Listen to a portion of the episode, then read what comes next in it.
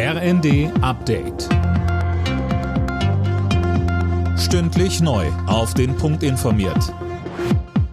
Ich bin Eileen Schallhorn. Guten Tag.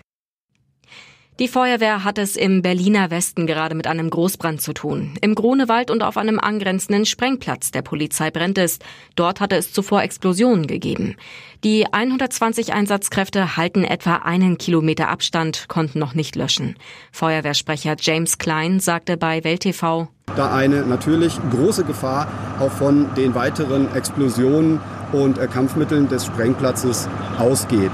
Angrenzende Straßen sind gesperrt und auch der Zugverkehr wurde in dem Bereich eingestellt. Die Bundesärztekammer kritisiert das neue Infektionsschutzgesetz für den Herbst als teils vage. Ärztepräsident Reinhardt fordert in den Funke-Zeitungen bundeseinheitliche Maßnahmen im Fall einer drohenden Überlastung der medizinischen Infrastruktur durch die Corona-Pandemie.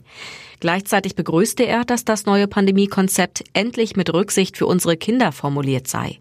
Schulschließungen soll es bei einer erneuten Herbst- oder Winterwelle demnach nicht mehr geben. Zum ersten Mal seit Pandemiebeginn hat der Lufthansa-Konzern wieder einen Quartalsgewinn gemacht. Zwischen April und Juni betrug der knapp 260 Millionen Euro. Im Vorjahreszeitraum stand da unterm Strich noch ein Minus von über 755 Millionen. Angetrieben wurde das Ergebnis durch die Logistiksparte, heißt es von dem Konzern. Schaut man auf die einzelnen Airlines wie Lufthansa oder Eurowings, sieht's anders aus. Die bleiben nämlich in den roten Zahlen. In der Nähe der isländischen Hauptstadt Reykjavik ist ein Vulkan ausgebrochen. Lava sprudelt aus einem Riss im Boden. Eine Aschewolke ist bisher aber nicht aufgestiegen.